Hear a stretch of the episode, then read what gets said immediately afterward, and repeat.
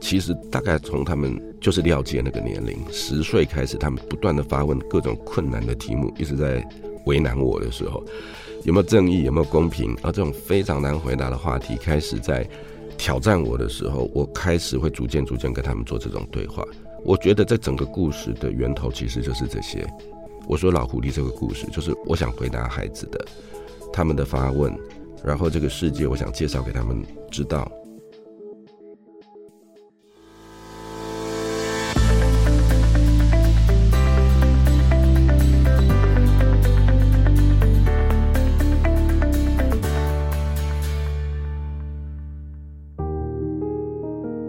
早安，欢迎收听老周的 Money Talk。在这里，我们一起听故事、学财经。其实哦，要把财经的议题呢化为一个好的故事，我觉得是非常困难的。所以，在我以往的节目当中呢，通常我介绍的是真实发生的案例，也就是说，他们是在这个世界上可能还在营运的一些家族企业，或或者说是很有成果的，或者是已经出现一些问题的企业。总之，他们都是真实存在的哦。不过呢，到底有没有办法把一个故事当中，既说好这个故事，同时呢又蕴含非常丰富的财经含量。最近我真的看到了一个我非常惊叹，我用惊叹这个词来形容的故事，那就是老狐狸。我看完了之后，我真的跟我身边所有的人都大力推荐。我说，大概我想象中的八零年代就是那个样子。好，然后我也曾经在这个节目讲过嘛，我说小，我跟我的小孩说，哦，我的小时候呢，我在你这个年纪的时候呢，电脑是很贵的，但是海鲜是很便宜的。哦，但是到了我当你爸爸的时候呢，海鲜变得很贵，蛋白质变得非常贵哦，很老啊，很贵。但是呢，电脑却变很便宜了。这也许就是一个三十年的呃时间里面发生的真实的循环。那我们今天也非常荣幸哦，就是我们邀请到老狐狸的导演萧亚全导演，邀请萧亚全导演和我们来分享一下，究竟我眼中的这一部非常高财经含量的电影，它是怎么样创造出来的？让我们欢迎导演。Hello，导演你好。哎，Peter 你好，然后各位听众朋友大家好，我是老狐狸的导演萧亚全。是我们在看完这部电影之后呢，可能会有几个感觉哦。第一个是它的还原程度非常高，它把当时台湾的一些场景很真实的呈现。但我觉得很好奇的一点是，我想要先请教你，为什么这个电影的时代背景它会选定在一个八零年代末期、九零年代初期？那个时候你自己本身你的年纪大概多大？嗯、那那个时期对导演自己发生了一些什么样的影响呢？好。我一开始我想要谈的是呃同理心啊，那这个同理心这个主题当然来自于现在很多阶级矛盾的一种观察。是。那当我想要碰这个主题的时候，我回头看啊，我想要找一个时空来建立这个故事。我开始回头找这个时空的时候，我第一个决定的就是说，我想放在一九八九一九九零左右。因为为什么呢？因为那个是台湾贫富差距扩大的那个起点。是我们今天回头看，就是我们我们这个贫富整个扩大哦，大概大概跑不掉，就是一九八八、一九八九、一九九零的那个那个期间。这跟我们解戒解严有关。八七年解呃，这个叫做解严嘛，哦，对，解严之后，很多的这个法规变了，很多的工具变了，财富工具都变了。从那刻开始，我们的社会就发生了很巨大的变化，那个财富的这个发生的这个管道跟方法都变了。呃，我想象我自己，我当时是一个诶大二大三的一个学生，那我所以我经历过那那个那个现场，那个现场的感受就是。瞬间价值观是来不及建立的，因为财富变化太快速。到底怎么看待这件事情？人们其实心理准备都还不到位。如果一个社会的财富累积跟诶是比较缓慢、比较正常的曲线，经常价值观会跟上。我于是就决定要把故事放在一九八九，因为我们我们也知道，我们第一次上万点是八九年的六月。台湾股市第一次上万点是八九年的六月，所以那个大概就是一个高峰哦。我我们的万点也不是从什么八九千点这样缓慢上去的，我们是从两千点。对，它是一个很陡直的，没错，上升，没错。随后又掉回两千点嘛。那个时候发生了很多的编诶悲剧，当然有有一些喜剧啊，但悲剧很多，就是因为这个原因，所以想放在八九年九零年。其实您提到价值观呢，我觉得那个时候确实，我我非常同意一件事情，就是我们回头看，有一些人，我觉得当代台湾有一些人会认为以前的台湾比较好，嗯，哦，但是我如果真的认真思考的时候，我会发现其实以前的台湾，嗯，可能没有大家的想象。小时候大概就是。导演讲的这个啊、嗯，可能我小一、小二那个年代、嗯，我印象中很深的几件事情。第一个是呃，有一个五二零农民运动，对，大概就在八八八九那前后，没错。然后、嗯，然后台湾股市的大幅的上涨，对。然后还有一件事情，大家如果稍微有一点年纪的朋友呢，听众可能会有印象，当时台湾有非常多绑架案，嗯，然后有黑心、红心手枪到处在开枪，没错。哦，所以以前的台湾是呃，不管街头哦、餐厅或者是在一些地下经济的场合，嗯，它是非常生猛的，嗯。哦，他的人跟人之间的碰撞是非常生猛的。然后刚才导演也提到价值观，我相信那个时期很多人价值观是真空的，对，因为他突然的富起来了，或者是突然的贫下去了，对，所以他的价值观来不及成为他真正的现状，对。然后这也是我我觉得一个呃很时代的背景。然后刚才导演提到了，对，我特别回去找，在几年之内台湾股市是暴涨十倍，对。然后您又提到说从一二六八二跌到二四八五，对。我在我前面的节目我介绍过，我。爸妈小时候非常喜欢谈论股票，然后我印象中，我小时候第一篇人生第一篇写的作文，就是要把报纸剪贴下来，那个时候叫剪贴作文簿，嗯，我就写说买股应买绩优股，因为每天都听都听爸妈讲说耳濡目染，对，要买股票，然后要买好股票，所以我就剪了一篇这样的报道。可突然有一天，他们就什么都不讲了，然后我就觉得，哎，怎么怎么没有讲股票了？就是股票到底发生什么事了？而且我就跟那个时候的收音机一样，我是很习惯收音机里面传来报价的声音，什么立正啊、联电啊，然后这些非常老的老资格的公司。所以在在我们的很小很小的生生活中，股票这件事情是存在的。对，但是一度神隐了。对，然后大概到二十年后，我可能上大学了，可能大学快毕业，我念财经系的。嗯哦，我们我才发现，哦，那个时候是崩盘了，我爸妈应该是亏钱了，对，所以他们才突然间。绝口不提了，所以那样子的时代背景，在这部电影当中，我觉得非常真实的呈现了。您刚才提到说阶级观来不及建立，对，我用一个形容词也跟您分享，就是我觉得那个时候台湾是人欲横流的，对对，那样子的时代背景，您有什么样的印象加入在这部电影当中？对我我完全同意哦。你我们的美术啊，我们在美术上面，你看，哎，其实我们。当然我没有去拍特写，但是我们其实所有的宴客的那个桌上，全部都是 XO。那个 XO 当时我们是世界这个这个进口量最高的，就是太太人头马，人头马。对啊，我我们桌上的那些那些酒全部是还原了。是，今天这个酒瓶也都。都改变了，对，对，对，所以还要去跟原厂商去诶，商借诶借，以及什么诶寻得这个同意，我们复制之类的。你那那那个说的那那那个说的诶宴会，每个人都在炫富，对，诶很不会，你你不会去品味那个酒的好坏，这个就是一个身份跟一个一个财富的代表嘛。然后这个叫做 XO。满天星，宾士是是满街。你如果开始跟这些符号脱节，你就知道你开始没有搭上富贵列车了，你开始变成社会底层的人了。其实这样子的场景，我觉得也表现在老狐狸在付小费的时候。对，他一次付了五六千块，五千块。对对对，当然这个这个稍微夸张了一点点，就是说我我当时的诶、欸、小费我们。翻到的很多的这个资料，有各式各样很夸张的这个行为，小费塞在那个桌角啊，叫叫这个服务生自己去拿啦，种种的。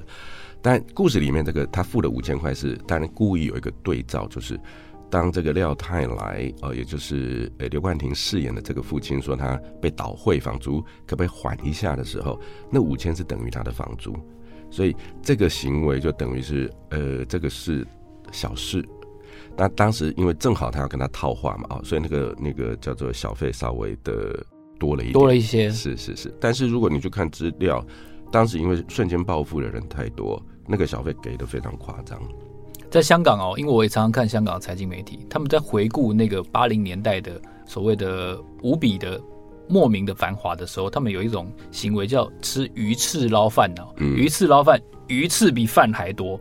哦，就表示说这个昂贵的食材在在行情好的时候，在这个财经一片升华的时候，是完全不当一回事的哦。这件事情确实，刚才导演也有提到喝 XO 这件这个场景，但我很我很惊叹佩服的，除了场景的还原之外，还有另外一件事情是台词，所以我也特别想请教一下导演哦，我们这么多台词，你是本来就认定这个价值观是存在？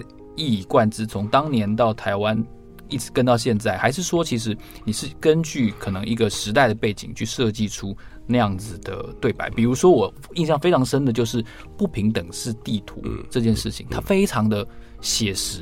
嗯，对，可能来自我对广义的广义的，就是呃，比如说财富，比如说贫富不均，是，比如说。呃，很很通俗的定义就是有钱等于成功，那诸如此类的广泛的呃论述的一个整合。我本来是个学艺术的学生，是，诶、欸，我刚讲到那个时那个时间，我是一个美术系的一个学生，对，我们在学校的所学，诶、欸，几乎都。不教你怎么面对别人，我们教的都是你怎么面对自己，因为创作嘛，技法，哎、欸，不只是技法，会一直追问，就是说你你自己是一个什么样的人，你为什么会做这件作品？那你跟你之过去的你有什么不同？方都是这一类的这种这种涉略哦，这种探讨，我们很少去碰触社会。等到我开始逐渐跟我大学开始会打工啊，跟社会。打交道的时候，就发现好困难重重。世界社会有另外一种语言，它并不是往内探索的，它其实是往外去扩展的一种语言。当下我的矛盾非常非常的大，困难也非常的高，可能会非常像那个小的小小的那个廖界，是突然之间遇到一个呃法则，新的法则。我从那刻开始，这种撞击一直非常大。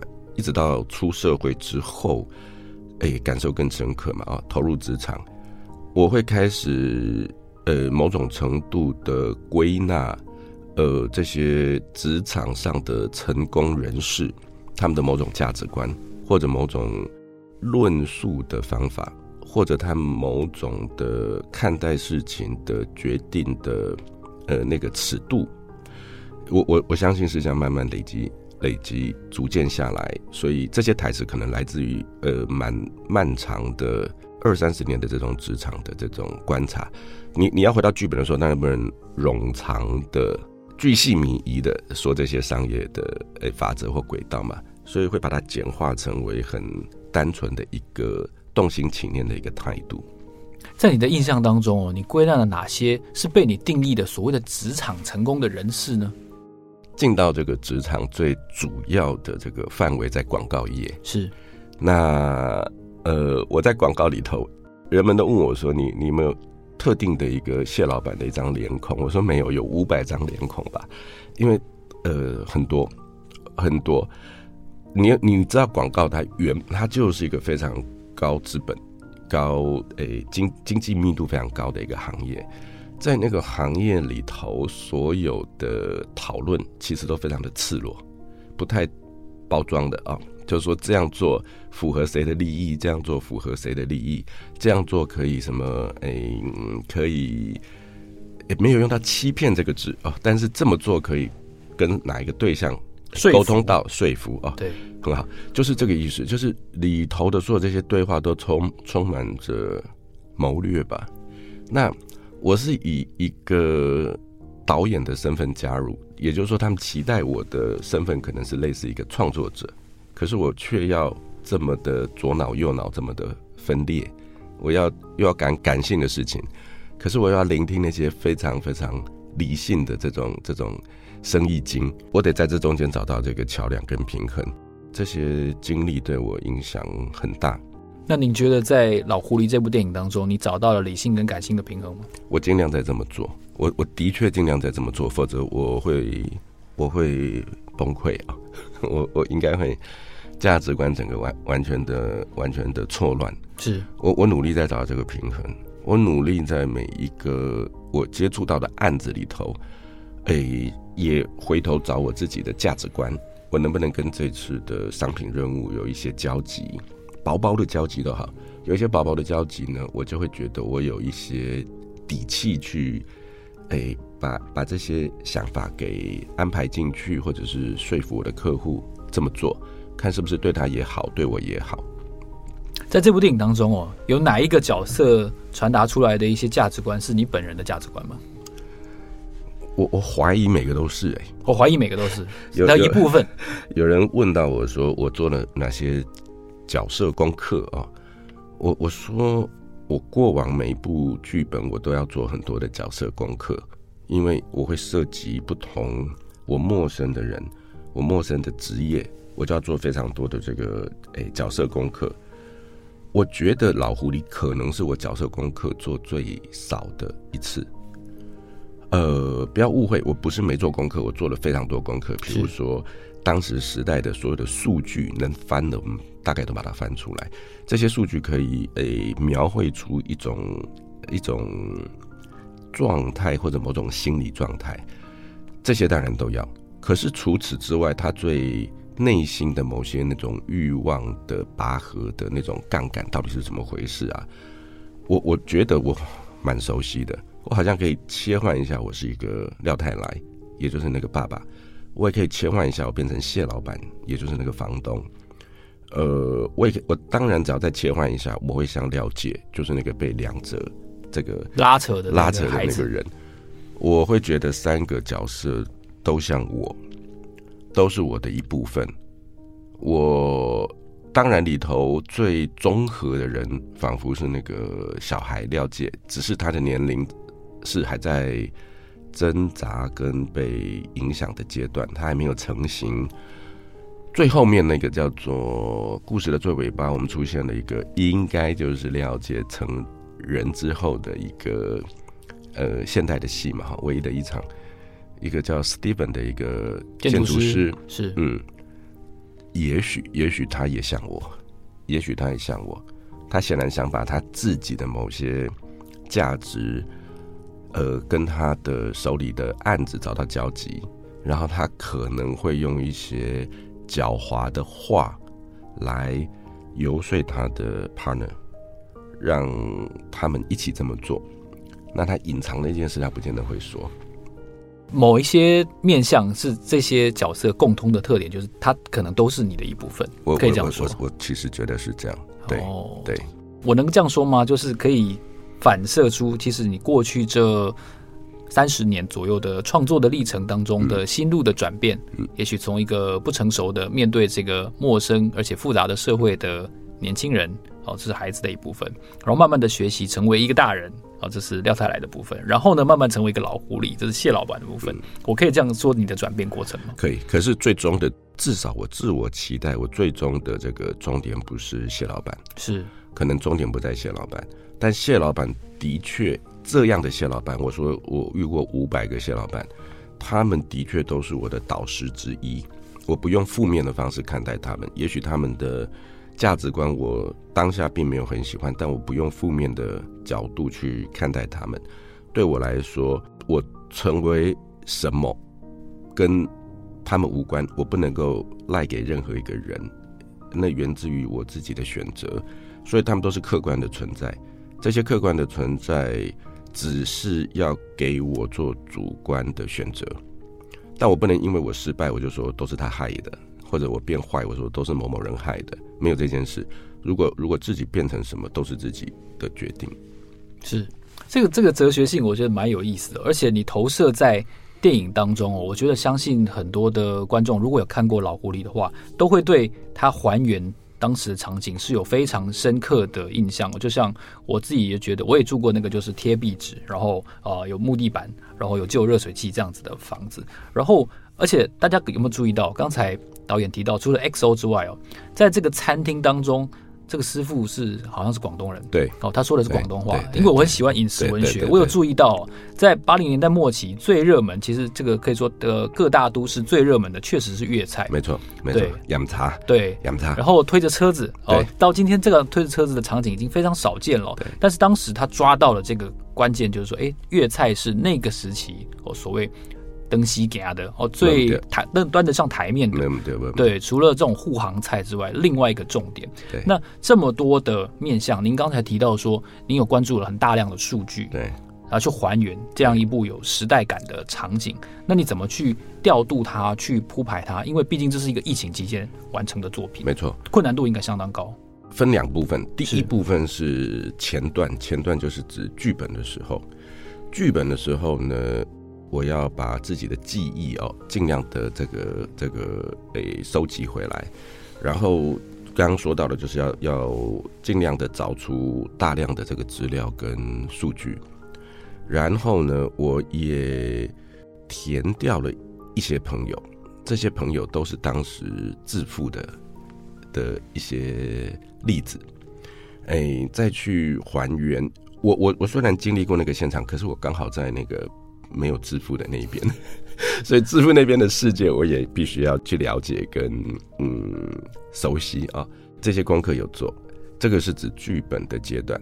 等到进到拍摄的时候，就是美术组是最大、最大、最大的这个诶工程，工程对美术跟造型是那边他们又做了极大量的功课，就是那些道具要对，当时的流行什么种种都要对。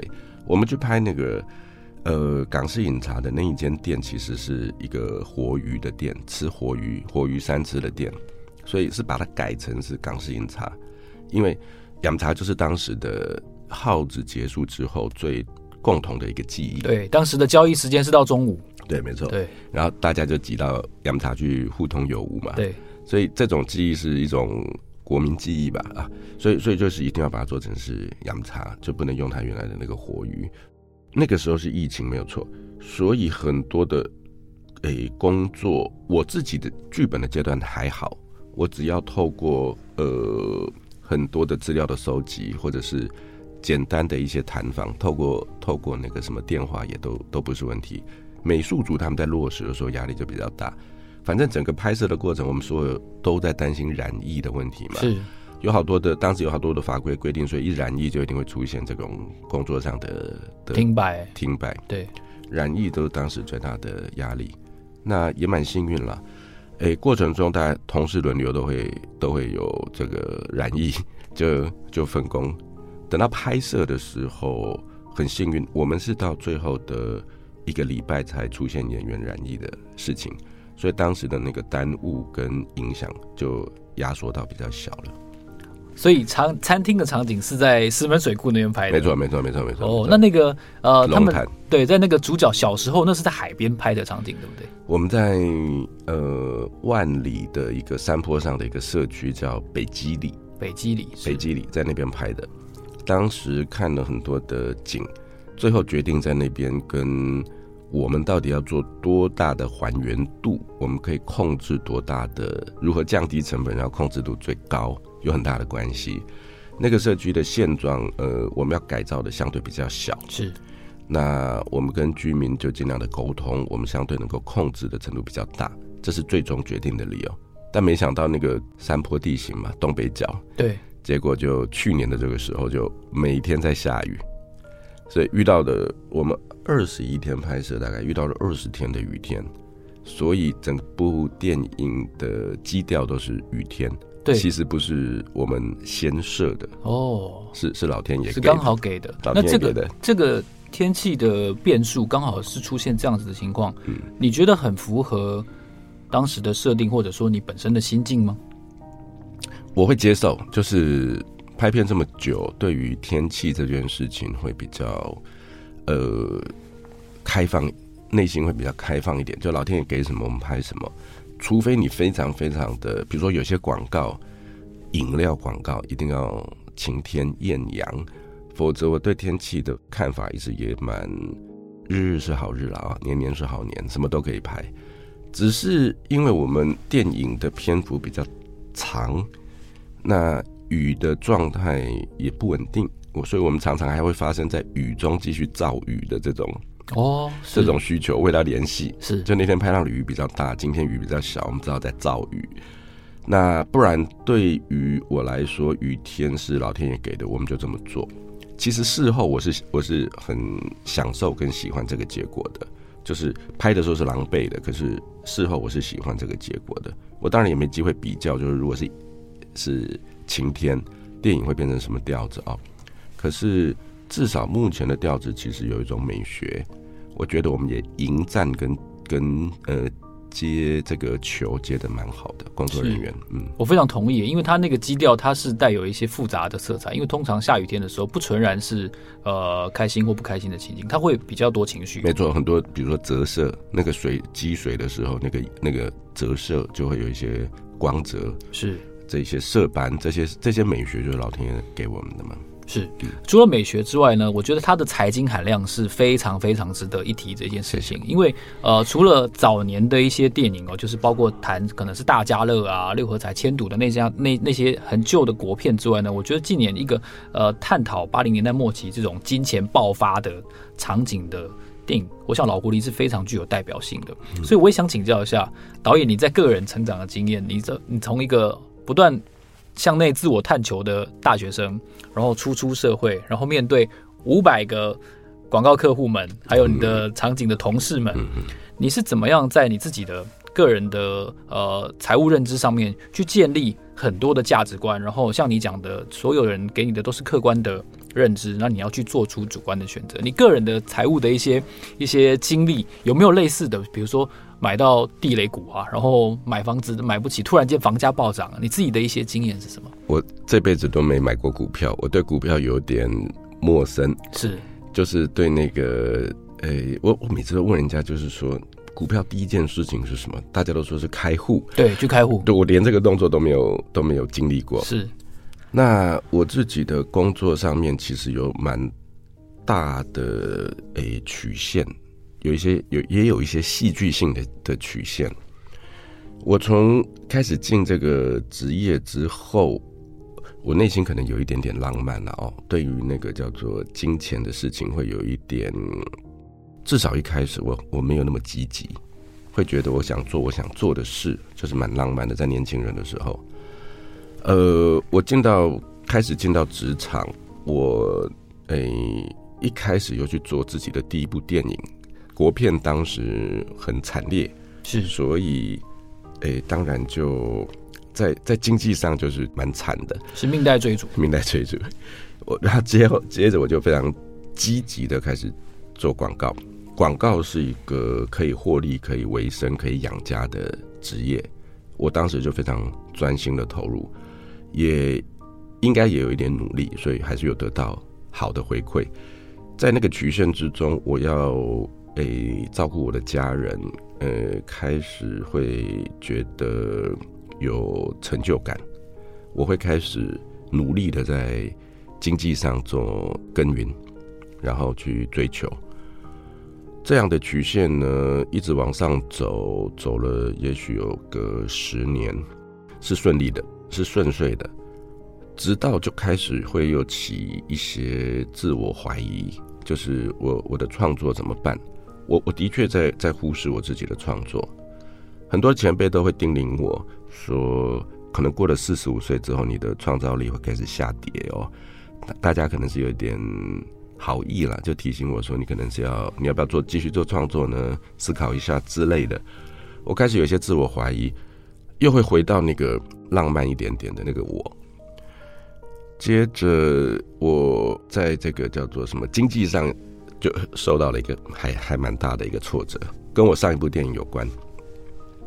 他在市场上比较是是一个失败的。对于一个作品，我是喜欢的，但是在市场上是蛮失败的。这个事情发生，让我的经济又回到低迷的状态。我会，我我就要再重新遇到这个思考，就是说我的我的追求是什么，然后我应该怎么平衡这件事情。哎。沿路过来都是一直在设法平衡一些事情，或者是做选择。我也觉得应该是这类的过程，使我在写老狐狸的时候还蛮有感觉的，因为那些人物都会遇到这些选择，是好像我要投射某个角色，我可以切换我某个年龄的切片去想象它。所以就像我刚才提到的，我我如果您刚才这样子介绍的话，我会认为某一种呃状态，就是你自由的切换到片中每一个主角的。心路历程有可能，对，有可能，因为我自己的曲线其实蛮大的，所以可能经历过几种不同的状态，要想象那些人物可能会比较容易一点。十岁的你，三十岁的你，跟五十岁的你的转折都不太一样，都不太一样，都不太一样。那你觉得在这部电影当中，你是哦，不管在商业上，或者不管在艺术的耕耘上？两者是比较平衡的吗？你取得了一个平衡吗？我我我设我设法要平衡是事实，就是打从整个准备啊，二零二零年开始要准备这个案子的那一刻开始，我给自己设的目标就是说我要平衡。我的上一部电影叫做范保德，是他的那个状态，我比较任性，我好像回到了我的大学时期，就是我只管我自己，我不管对外，我不管观众，我不管他人，我就是要。呃，表达我想表达的事情，我觉得好的事情，我觉得美的事情，那个时候没有这个，完全不想理观众。那从这个那部电影之后，就二零二零年，我开始要准备这个新的这个片子之后，我就一直跟我所有的主创的，因为我们的主创都是老搭档，不断的跟他们讲说，我想修正呃方向。这个修正不止我一个人，就是每一个人都要一起修正。我会从这个剧本的阶段就做一些修正，比如说那个故事的线条比较简单一点点，不要像上一部电影的线条这么复杂跟零跟交错哦。哎，我要做这些改变，然后我们在这个所有的拍摄呈现上面都要呃让事情变得呃简单一点，唯独不要变简单的是内容。内容一定要言之有物，它的厚度。对，但是说故事的方法要变得比较呃亲民一点。这种转换不包括那个什么美术可不可以打折扣哦，是不包括的哦，那些东西要完完全全的到位，所有的考据都要完完全到位。只是说故事的方法，我会回到比较传统一点点，比如说三幕剧，比如说主人翁的欲望不要太复杂。比如说，主人翁的欲望在行进之中该典型该发生的他的什么挫折或挑战，这些典型的线索，我我回到比较典型一点点的方法来说这个故事。是，所以是是不是可以这样说，在艺术的精神上面，你试着简化它，是，然后形式还是一样。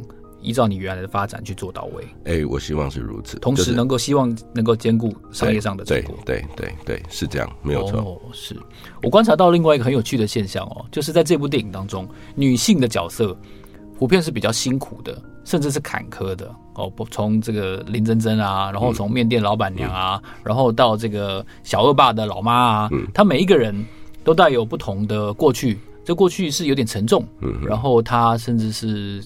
带一些折磨的，嗯，她必须要背负着过去去过日子，是吧？那这些女性角色的的命运，或者说你呈现出来这些生活，她在八零年代末期到九零年代，你印象中是真实存在的一些情况吗？可能一半一半，一半一半，就是说，它有一些是戏剧上的一些安排，是那，但是也有一半呢，我们的我们都知道，我们的性别观念或性别意识。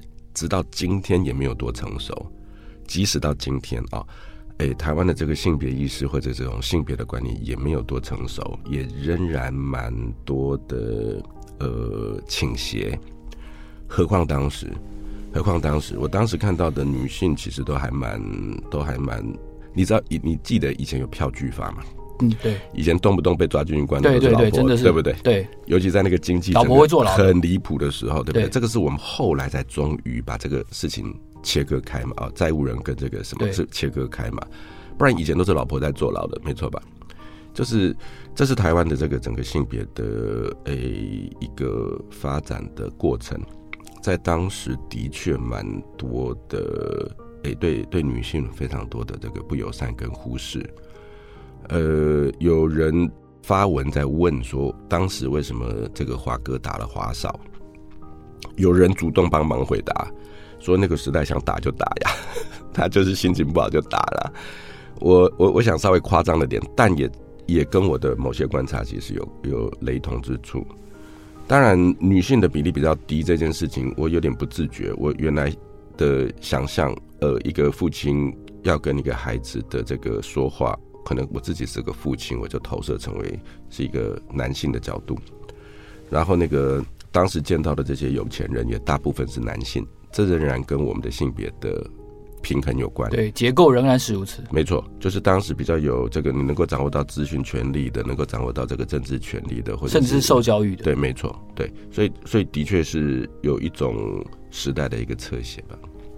在这样的情况下，你觉得从三十多年前，从一九九零年到今天，台湾已经发生了非常多改变。我先前有有访问过一个法学的教授哦，林志杰老师，他就有说当时的民法是妻以夫之住所为住所，就是法已经写的这么清晰了。然后这如果摆在今天，你可能会被认为是歧视的一些条文。那走到今天，我们台湾已经变成现在的样貌。你觉得台湾到目前为止有哪些地方改变了？哪些地方跟一九九零年的老狐狸的场景依然是相同的？对。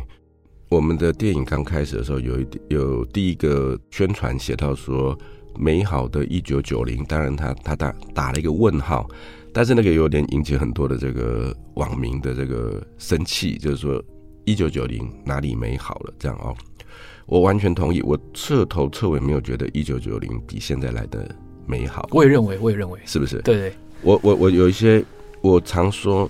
当年轻人说，有时候我们在讲我们自己的故事，在讲我们我们这个呃一路走来的一些故事。有些年轻人说，好向往我们当年哦，我都会说，我只要听到你这样，我会觉得非常的沮丧，仿佛我们这三十年的努力哦是落空的。这三十年来，我们显然在做一件什么事？我们显然在希望，我现在这个父亲嘛，面对自己的孩子，从以前到现在，都一直想要让我们的社会更多元。多元是一个非常非常关键的一个字。回到三十年前，我们的状态显然是不多元的。那个不多元，就是说，来自之前的威权的时代建立的价值观其实非常的单一，一序哈，好，非常的单一。然后关注的事情其实非常的狭窄，就是呃，钱跟政治，就是你有没有喝到 XO？对对对对，你不会去关心环保，不会去关心性别，不会去关心种族，不会去关心国际。不，视野就非常的狭窄。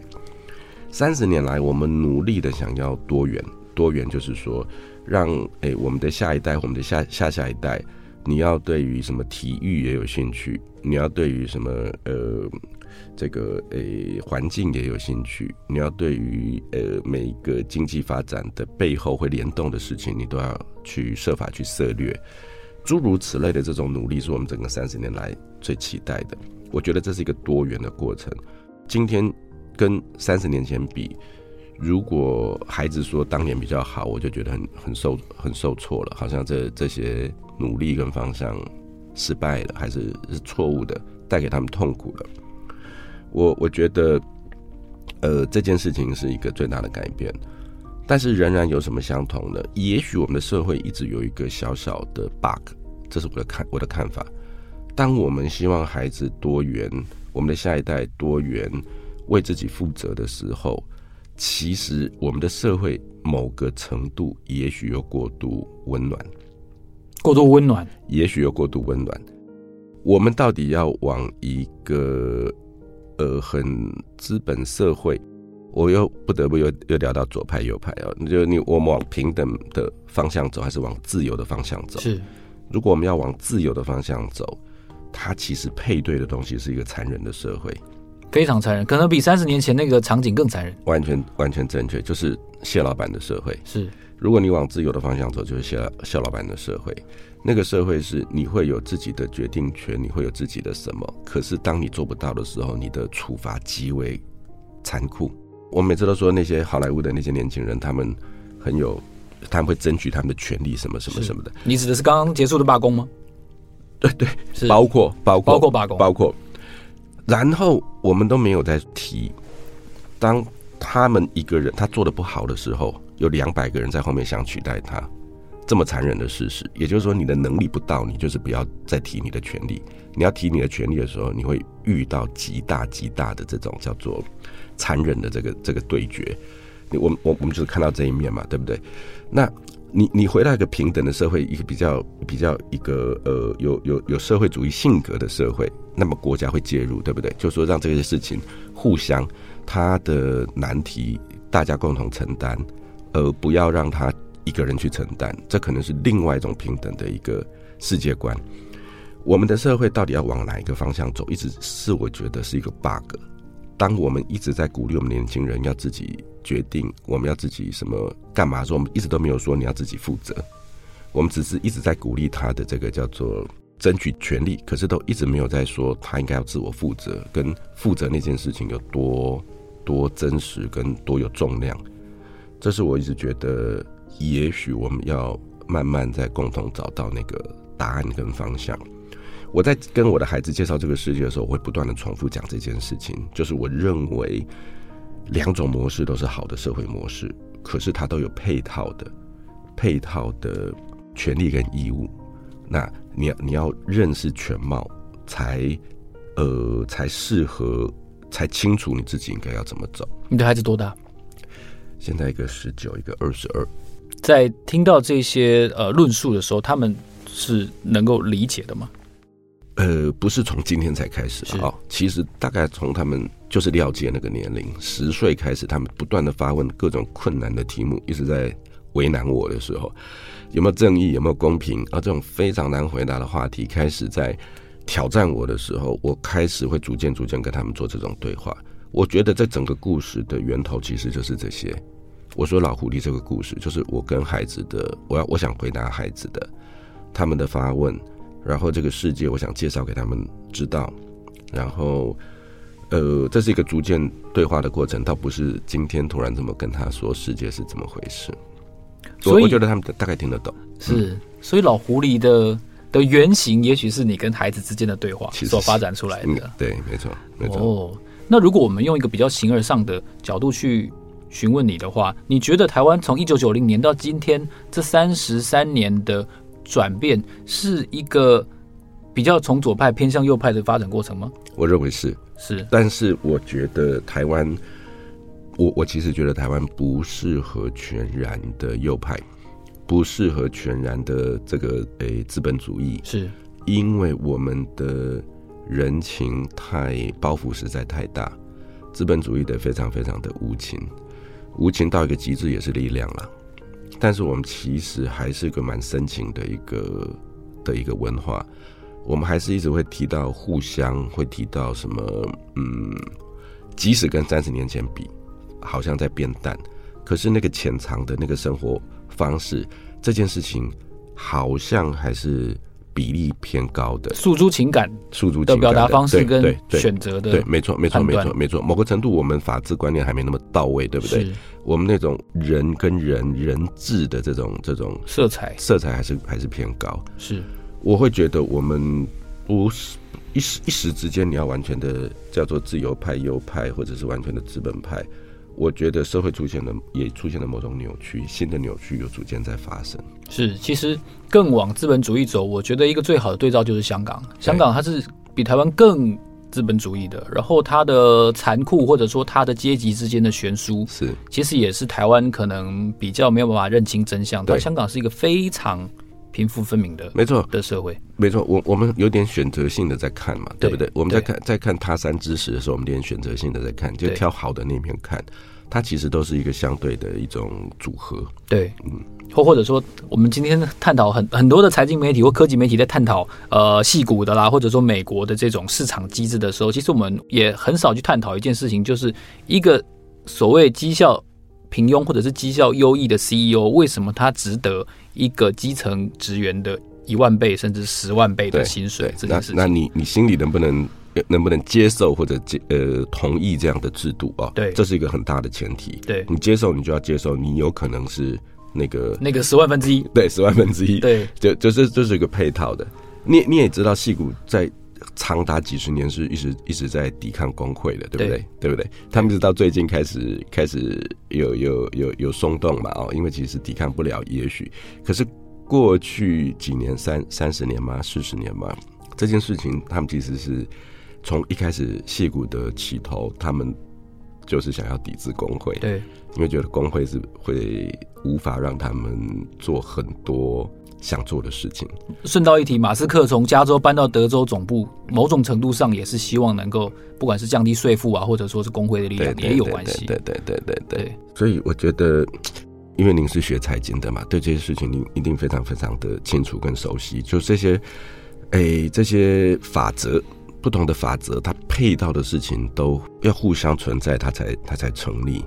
我觉得我们现在在台湾在介绍我们的下一步。我们在规划我们下一步的时候，这两件事情有时候没有完全揭露，好像只揭露了他好的一面，他没有揭露他残酷的那一面。可能我老狐狸就有这个念头，就是我想对我的孩子揭露全部，我没有想要隐瞒，创造一个泡泡世界或者是一个残忍无情的世界这么的单一。我认为它其实就是一个并存的，源自于选择。所以。这部片中，当然它有一个可能背后是比较大的，您刚才提到的关于左跟右的讨论，但是实际上您想要提供的是一个呃选择背后可能的后果，跟它带来的一个新的样貌。对对对，选择会有力量，选择是有力量的，而且不只是对你自己的呃生命或生活产生力量，你也对他人产生力量。一旦你放到更大的族群，这是一个寻求共识的一个过程。台呃，台湾的这个下一步往哪个方向去？这其实是一个寻求共识的一个过程。是，我会觉得，在这种寻求共识的过程，创作者我也有义务提出一个样本被成为共识的呃这个材料。它不是代表什么正确答案，但它就提出了一个观点，被共识化的过程中讨论的一个材料。是在刚才这个。相对可能比较长的关于形而上的讨论之外，我有一个问题很好奇哦，就是选这个选择可能没有在片中被提到，嗯，就是最后林真真有跟廖太来在一起吗？其实有，其实有，我删掉了一些戏，有点好像也有点可惜。呃，是的，这个叫做林真真后来跟廖家是在一起的，他们成为了一家人。那，呃，杨君梅就是那个青梅竹马的那个地方，仍然是一个伤心的故事。我也我也删掉了一些诶、欸、男人商场的事情，什么谢老板跟华哥之间的回收厂，诶、欸、二胎三胎是证券楼，呃删掉了一些东西，然后这个廖太来跟呃阿杰之间的一些过去，对的一些过去都删掉的原因，在剪接的时候决定的。剪接的时候呢，开始觉得。如果我想要跟着这个孩子的呃矛盾跟呃他价值观的建立，我就应该把大人世界做一些删减，否则故事就是一直在跳跃视角，所以就这么决定了，就是把后面把大人的世界做了很多的删减，好像他跟孩子的世界就薄薄的接触到而已。目目的是想要跟着这个孩子，所以刚刚说的对，就是他们的确的确后来其实变一家人了。那这个这个被我舍弃了。目前为止我，我我觉得我这个决定是对的啦，让让人们比较容易跟着廖界走去去投射一个角色。我我不知道未来两年后、三年后，我会不会对这个决定有后悔？我不确定。所以本片我们这样区分的话，主角是廖界，是的，是的，其余人是配角。对，我的我的认定是如此，就是廖界他。我要说的，这是一个十岁、十一岁的孩子，在那个时间，一九八九的时候遇到的内心的这个世世界的事情。我要布置不同的人来，呃，影响他或者跟他对话。如果我们在节目的最后想要请你来送给读者或者是听众朋友一句话的话，你觉得在《老狐狸》这部电影，呃，看过的呃观众朋友们，你可能会送他一句什么话呢？哎，廖介的那个介啊，就这里头这所有的名字啊，就廖介那个介，我是有故意去去决定用的字哦，真的？为什么？它是最不写实的这个名字，廖介这个名字恐怕是最不写实。对，因为那个年代可能相对取单名的人少一些。没错，没错，所以它有点古怪。可是这是我一个刻意的决定。那个介呢，对我来说是。我自己在问我自己，就是说同理心是什么？这个是我要回答您刚刚的问题，就是我我有什么样的这个注脚或者是意见哦？我觉得同理心是一种跨界理解的意愿，同理心是一种跨界理解的一种意愿，这是我用那个“界”这个字的意思。界像是一个鸿沟，界像是一条一条线，那。线给了我们一个安全的框架，也给了我们一个封闭的位置。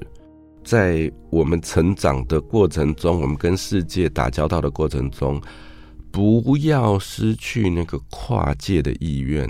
我感觉是美好的。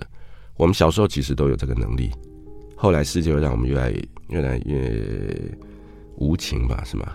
我们开始不太跨界，我们都在说我们自己的事情。如果还可以保有一点点跨界的意愿，我感觉是可贵的。我们开头的时候说话，通常主持都会说“我”，是是是是，对，是这可能是您刚才是的的的一个关注的重点。对，我也会这样说，但我会尽量的诶减少这个，我也尽量的啊，好多，我也尽量的不用你去去区分彼此，对对，对对，我也不喜欢，我也不喜欢人们口头禅。的第一句是“但是”，但是，因为“但是”代表否决。对我来说，我听到我跟一个人说话的时候，他一直说“但是”，我认为他内心是拒绝我的。而且我常常回头去整理对方用“但是”，假如十次，他真正想否定的的这个次数，也许只有一两次，有八次可能都是口头禅。我认为这是一个无谓的、无谓的这个叫做“赘字”，破坏沟通情境的习惯。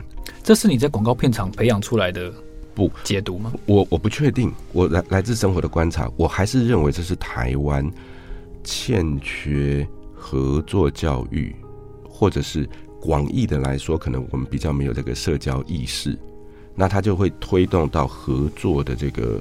呃，这个叫做合作是一种文化，合合作文化的这个脆弱，你没有这个合作的这种意图或者是这种诶企图心，人们就会一直说自己自己自己。那你如果企图合作的时候，你你会减少说但是，聆听的过程中其实一直在找交集，而不是在找差异。只有一直在找差异的时候，你才会用但是去接下一句话，因为你想要呈现我的看法跟你的差别。我尽量不这么做，我会尽量听对方正在说的事情跟我的交集，然后我会去从那个交集再往下一步继续往下找到诶、欸、方向。在刚才我们的对谈当中哦，我觉得台湾从左到右，或者说从一个单一到多元的这个过程，我觉得它是非常精彩，但是它非常宏大，宏大到我觉得可能。It's a burden 的不不不适合放在这部电影当中，不然它会破坏你刚才所说的平衡。但是我觉得呢，看完这部电影，如果还能够再听刚才我们之间的对谈的话，我觉得会对你想要呈现的这个企图心有更多的了解。它也许会是其他形式来呈现的一个基础。因为这个是我的我的，诶，我我的我的我的思考，或者是我我我现现阶段生命的一个状态。是，我也相信它会是一个动态的、持续的。也许下一部作品都会有这些微微的脉络，下一个呃想谈的事情也会有跟上一个有一些默默的一些关联。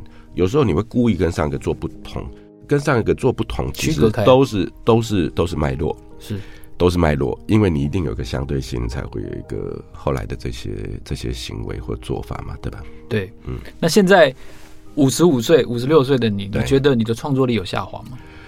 诶、欸，我我自己每天都在都在精算这件事情，或者说自我评估这件事情。所以你很在意？我我很老实，我我很老实，我在意，我且老实。若下滑的，我就会直接说下滑的。我现在我觉得好像还好。我我其实对现在的状态是，就就创作的话，我还蛮欣慰的。那我认为，呃，时我在跟时间赛跑，所以我自己要更努力，更更加快。是，嗯，所以下一部作品，我下一部已经启动了吗？我有好几个东西，其实一直在同时准备之中。我比较容易卡住的跟资金比较有关，所以我要我要努力让我的比如说这一次的成绩单可以好一点，是。那么这个有会有助于我下一个的启动。我我正在努力这么做，现在就赶快的让这部片子更更被大家看到。是，这也是为什么我们今天觉得呃非常需要好好的帮《老狐狸》这部电影宣传的原因，因为我觉得它值得被大家看到，而且我相信呢，刚才导演所透露的这些，虽然说听起来比较形而上，但它其实。就以我的这个媒体业来说的话，它也确实是一个非常巨大的破碎化的过程。它从一个单一变成呃众生喧哗这样的过程。当然，对媒体业来说是一个瓦解。但是我相信它也很真实的反映了呃台湾过去的三十年每一代的年轻人变成中年人的时候，他们所呈现的市场的选择。对他经历过的，那那个都变内化成为他的这个价值观的一部分嘛。那这个一代一代人，他教他孩子，他会他会基于他自己的这个经验再往下教。他其实一代一代人的在改变跟影响我们的下一步，是非常谢谢导演今天为我们带来这么精彩的对谈。也记得哦，大家如果听完这部电影的介绍跟对谈的时候，一定要再去看一下《老狐狸》。谢谢，今天非常谢谢导演来到我们的节目现场。谢谢，老周的 Money Talk，让我们下一集见。谢谢，拜拜，拜拜。